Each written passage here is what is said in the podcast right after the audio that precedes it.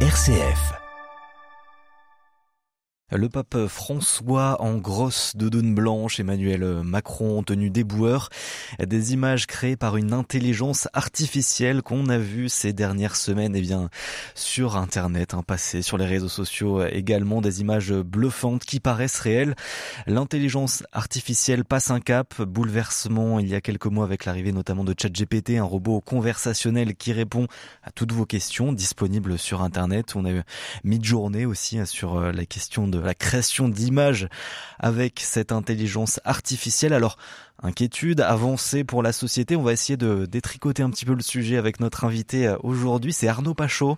Bonjour. Bonjour. Merci d'être avec nous. Donc, vous êtes docteur en informatique, tout jeune docteur en, informatique. Vous êtes spécialisé aussi sur ces questions d'intelligence artificielle. Vous avez fondé et vous êtes le dirigeant d'Open Studio, qui est une agence portée sur la nouvelle économie, donc qui est née au Puy-en-Velay, vous êtes actuellement, mais aussi implanté aujourd'hui à Clermont-Ferrand, à Toulouse, à Paris, à Lyon. Alors on va parler de cette intelligence artificielle, un sujet que vous connaissez bien, une intelligence artificielle qui n'est pas nouvelle. En plus, vous, ça fait des années que vous y travaillez dessus, que vous spécialisez un peu sur la question. Euh, oui, oui, oui. Euh, je, alors, je suis un jeune euh, docteur de 47 ans quand même. Hein, mmh. donc, disons que c'est une continuité dans mon parcours plutôt ingénieur et mathématique. Euh, je, je, voulais, je voulais rebondir sur ce que, sur les exemples que vous avez donnés, qui euh, euh pourraient paraître effrayants, mais que je trouve aussi très drôles dans un sens. Euh, et on en parlera. En fait, les, les intelligences artificielles sont maintenant génératives. En fait, vous avez, bon, on y reviendra aussi, hein, plusieurs deux intelligences artificielles qui s'affrontent, une qui génère et l'autre qui dit oui, ça ressemble à Emmanuel Macron sur les paliers, sur les sur les barricades, par exemple. Et puis, sinon, on reprend ta copie. Et donc, ces, ces, ces, IA génératives, elles nous bouleversent aussi parce que, alors ça peut faire peur, mais ça peut aussi fasciner parce que finalement, elles vont bien au-delà de. Elles sont sur un, une chasse gardée, euh, je pense, des hommes euh, jusqu'à présent qui se gargarisaient beaucoup, à juste titre en tout cas, d'avoir euh, des capacités créatives et elle, arrive finalement cette intelligence artificielle à à faire des choses qu'on n'attendait pas. Mais là, pourquoi on en parle vraiment tous les jours dans tous les médias Parce que c'est vrai que l'intelligence artificielle n'est pas nouvelle. Pourquoi aujourd'hui Est-ce qu'il y a une nouveauté? Est-ce que c'est aussi avec l'illustration de, de ChatGPT notamment dont on parle beaucoup?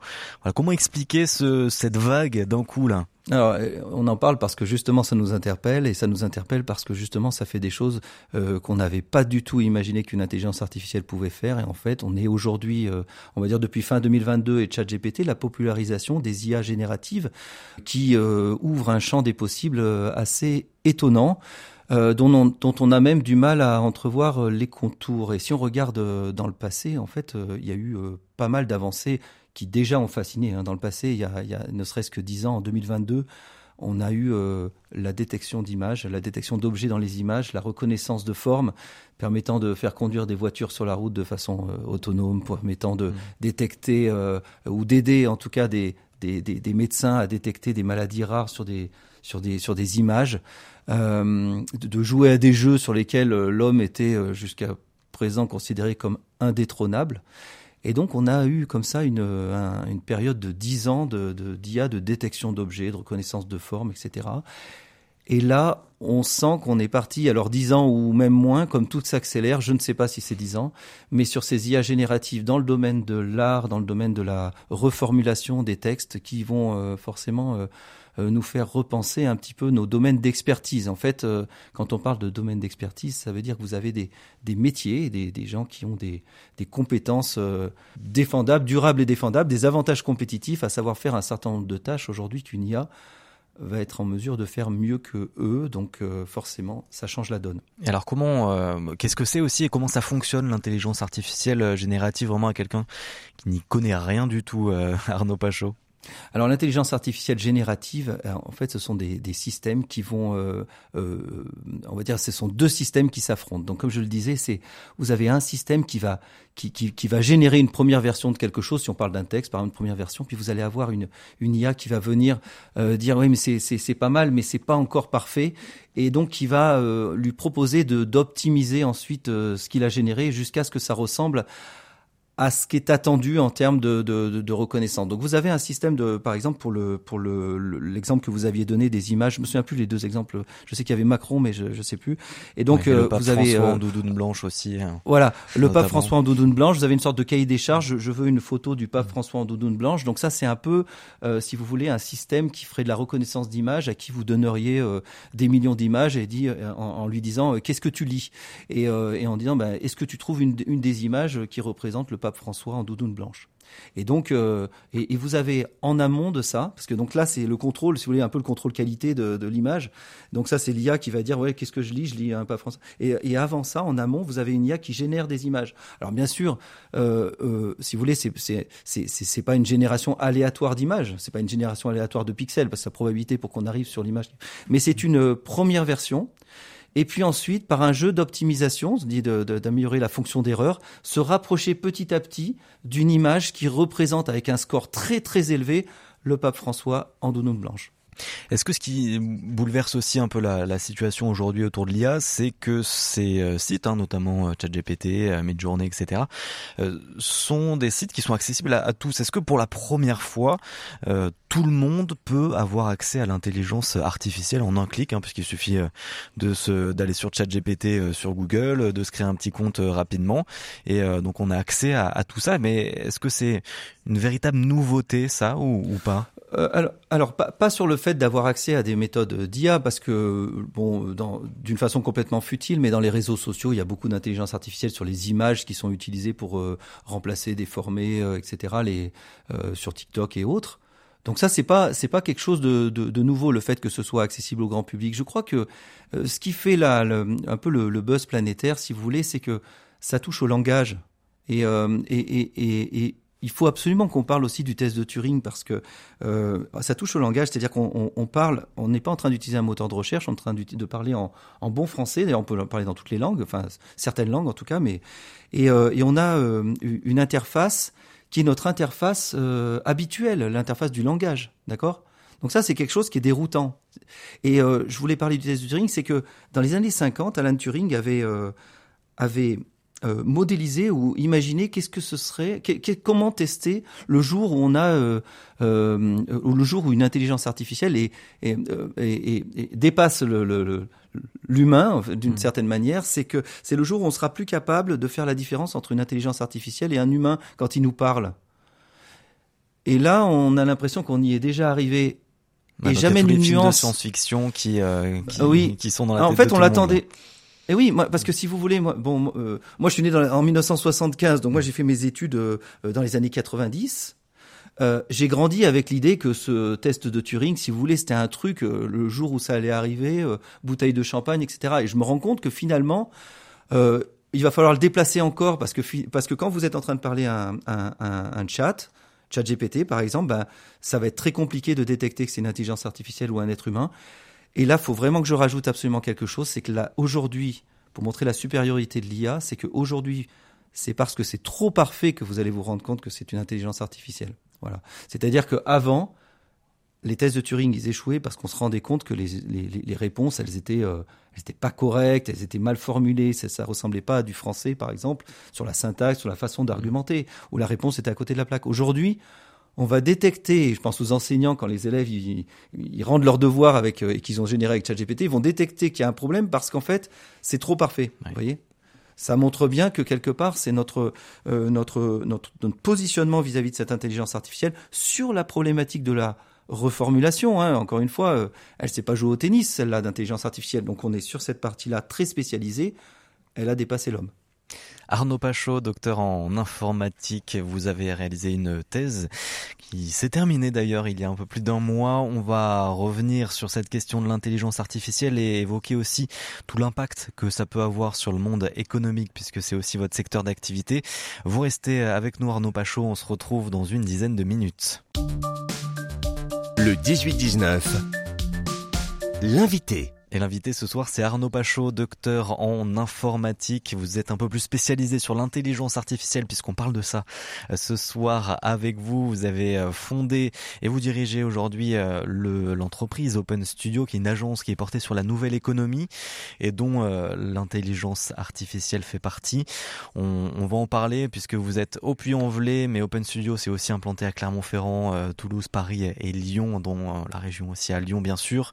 Arnaud Pachot, donc l'intelligence artificielle arrive vraiment dans nos vies, dans nos quotidiens, dans les médias aussi, on en parle un peu partout, donc on en parle avec vous euh, ce soir pour essayer de, bah, de savoir un peu, voilà, de se projeter sur comment ça peut changer euh, aujourd'hui notre quotidien et plus spécifiquement, eh bien là on va aborder avec vous, avant d'avoir euh, présenté tout à l'heure avec vous ce ce qu'était l'intelligence artificielle et tous les enjeux qui tournent autour, on va évoquer le, le monde de l'économie, le monde de, de l'entreprise, comment cette intelligence artificielle aussi peut changer ce monde-là.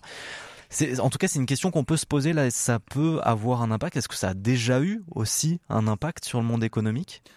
L'intelligence artificielle est déjà déjà intégrée euh, dans, dans, beaucoup d'entreprises sans même que euh, les euh, on va dire les dirigeants ou les responsables en aient conscience parce que les, les éditeurs logiciels qui leur proposent des solutions en intègrent déjà. Par exemple sur les systèmes sur les services comptabilité, vous avez euh, majoritairement de la lecture automatique des factures, du tri automatique qui est réalisé, il permet de, de remplacer de façon euh, automatique des tâches qui étaient faites manuellement jusqu'à présent.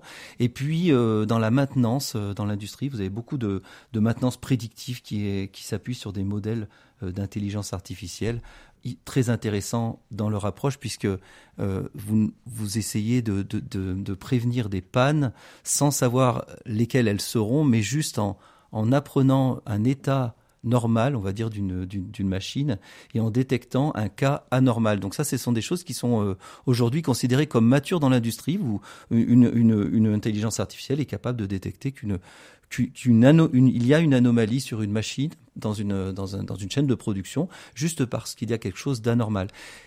Vous l'avez aussi euh, en contrôle sécurité quand vous installez des, des systèmes anti-intrusion. Vous avez aussi des mécanismes d'IA qui arrivent. Et puis bien sûr dans la logistique, tout ce qui est ERP. Vous avez de l'optimisation de stock. Donc là, ça va plutôt toucher des entreprises qui sont plus importantes, mais qui vont euh, nativement euh, avoir euh, intégré, on va dire, des technologies qui optimisent les flux dans l'entreprise. Et puis, si j'ajoute à ça que la problématique de la planification est, une des grandes questions traitées par l'intelligence artificielle depuis longtemps, que ce soit pour des salles de classe ou tout simplement pour, pour mettre des ressources en face de besoins sur des projets dans des entreprises. Vous avez déjà des systèmes intelligents qui optimisent euh, les ressources à affecter sur les projets en fonction de leurs compétences, de leur disponibilité, des différentes contraintes qu'ils peuvent avoir mmh. liées à leur contrat de travail, etc. Mais donc la question et l'inquiétude qui peut émerger là en ce moment, c'est euh, qu'avec l'automatisation euh, croissante des tâches, avec l'intelligence artificielle, ça peut avoir un impact sur l'emploi, ça peut remplacer le travail d'humain? Est-ce que c'est une inquiétude fondée? Oui, c'est une inquiétude fondée. En tout cas, euh, les, intelligences artificielles vont être amenées à remplacer un certain nombre d'emplois. Qu'il y ait repositionnement ensuite euh, des compétences et, euh, on va dire, des ressources humaines sur de nouveaux métiers, c'est indéniable, hein, comme ça a mhm. toujours été. Est-ce que l'un va être équivalent à l'autre? Là, je, suis, je serais bien incapable de vous répondre. Mais ce qui est sûr, c'est que la révolution de l'intelligence artificielle, c'est qu'elle remplace des emplois d'experts, des emplois qualifiés, des emplois d'experts au sens où ce sont des, des, personnes qui ont à la fois une formation et une expérience, ou une formation ou une expérience ou les deux, et qui sont remplacés finalement de façon un petit peu euh, choquante parfois euh, par des expertises qui euh, qui vont acquérir des systèmes experts, enfin des systèmes experts, des systèmes d'intelligence artificielle qui vont acquérir beaucoup plus d'expérience que ces personnes-là. Et euh, ce, ce n'est qu'une que dans la continuité, si vous voulez, des, de la mécanisation et de l'industrialisation de la France, hein, où vous avez aujourd'hui pour fabriquer une voiture un certain nombre de, de, robots en fait qui ont remplacé petit à petit des, des tâches non qualifiées. Ce qui nous perturbe plus aujourd'hui, ce qui est la raison pour laquelle on est en train d'en parler, c'est qu'on sent que euh, là encore une fois, c'était un peu notre domaine de notre fierté, notre domaine d'expertise, des gens qui avaient fait des longues études par exemple ou euh, qui étaient des spécialistes qui avaient une grande expérience dans l'entreprise qui vont pouvoir être remplacés par les intelligences artificielles. Donc ça, c'est pas anodin. A la question des données aussi, hein, parce que c'est vrai que l'intelligence artificielle traite euh, tout un tas de données inimaginables. Est-ce qu'il faut revoir aussi notre rapport qu'on a avec la protection de nos données, la question de, de l'accès aussi à toutes ces données privées? Indéniablement. Alors, euh, la notion de données privées et d'intelligence artificielle, je parle des systèmes qui apprennent à partir des données, hein, n'est pas forcément euh, antinomique. Parce que euh, ce qui nous intéresse dans un système d'intelligence artificielle, c'est le modèle qu'on a réussi à construire, modèle qui va permettre de prédire, de prendre des décisions. C'est pas tellement les données d'origine. J'ai envie de dire qu'à partir du moment où les données ont permis de construire un modèle, vous ne pouvez pas retrouver les données dans le modèle. Vous voyez ce que je veux dire? Mmh. le, le, le, modèle, c'est calibré par rapport à des données qui lui ont été présentées c'est, euh, j'ai envie de dire, c'est l'apprentissage d'un enfant qui, euh, en fonction de son environnement, a appris un certain nombre de choses de langage. Mais à la rigueur, euh, vous ne pouvez pas retrouver dans ce qu'il a appris, si vous voulez, dans sa façon de, de, de, de les, les, les, cas d'usage précis qu'il a rencontrés dans, son, dans sa vie en fait. Hein. Donc euh, oui, c'est important de, protéger les données personnelles, mais c'est pas forcément euh, euh, bloquant pour construire des modèles. Ce que je veux dire, c'est qu'on peut pas faire du reverse engineering, on peut pas retrouver les données à partir de modèles qui ont été entraînés. Ouais. Et comment ça peut être positif euh, aussi, notamment sur ces questions aujourd'hui environnementales qu'on se pose tous et on essaie de trouver des solutions pour que le monde économique soit euh, plus en lien avec ce monde environnemental, euh, ce monde industriel aussi? Comment l'IA peut avoir un effet bénéfique aussi sur cette question? C'était notamment une, une question de votre thèse, Arnaud Pachot. Alors, euh, j'ai travaillé pas mal ce sujet parce que j'ai fait, j'ai coécrit un livre avec hmm. Céline, Céline Pâtissier, pardon, euh, aux éditions Duno sur l'intelligence artificielle, l'artificiel et l'environnement.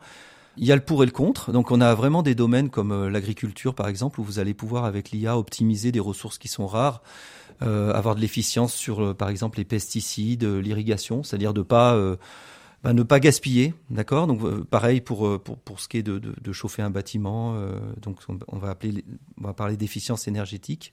Et puis vous avez un gros défaut avec l'intelligence artificielle, c'est que c'est c'est aussi une, une technologie qui est énergivore, qui demande beaucoup de ressources.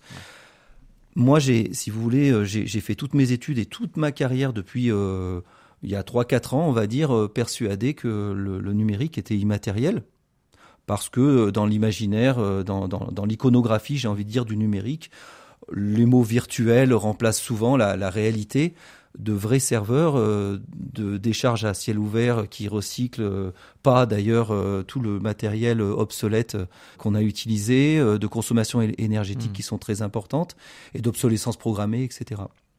Si on prend le sujet de l'environnement, de l'intelligence artificielle et de l'environnement, on peut pas euh, oublier effectivement toute cette partie euh, ben, polluante, nuisance euh, de l'intelligence artificielle. Et d'autant plus que les consommations commencent à être vraiment problématiques. Pourquoi? Parce qu'une intelligence artificielle, par rapport à, un, logiciel classique, requiert beaucoup plus de données parce qu'elle demande beaucoup, beaucoup plus de puissance, d'énergie, parce qu'elle requiert beaucoup plus de données et de puissance de calcul pour, pour, pour arriver à faire ses prédictions, pour construire les modèles.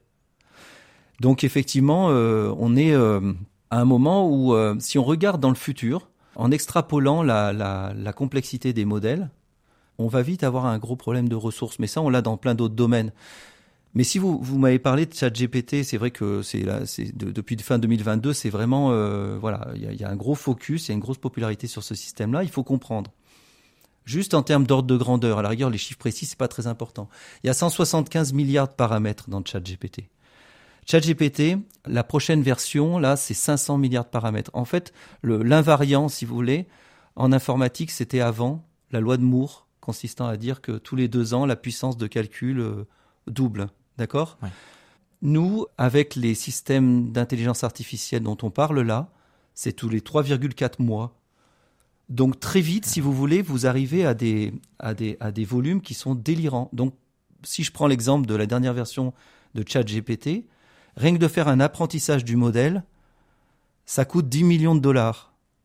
C'est-à-dire, vous imaginez la consommation électrique. Alors, c'est vrai que parler de dollars et de consommation électrique, c'est un peu bizarre, mais pour vous dire le nombre de, ce sont des, l'apprentissage du modèle, c'est un, c'est une calibration du modèle qui se fait à partir d'énormément de données. Un système qui est extrêmement complexe, qui fait 175 milliards de paramètres. Et la construction de ce modèle, si vous voulez, elle va requérir à peu près, enfin énormément d'ordinateurs qui sont bien sûr un ordinateur euh, habituel. Il faudrait des milliers d'années, voire des millions pour arriver à calculer ça. Donc on va prendre ce qu'on appelle, euh, enfin des infrastructures fournies par Google pour apprendre euh, ces choses-là.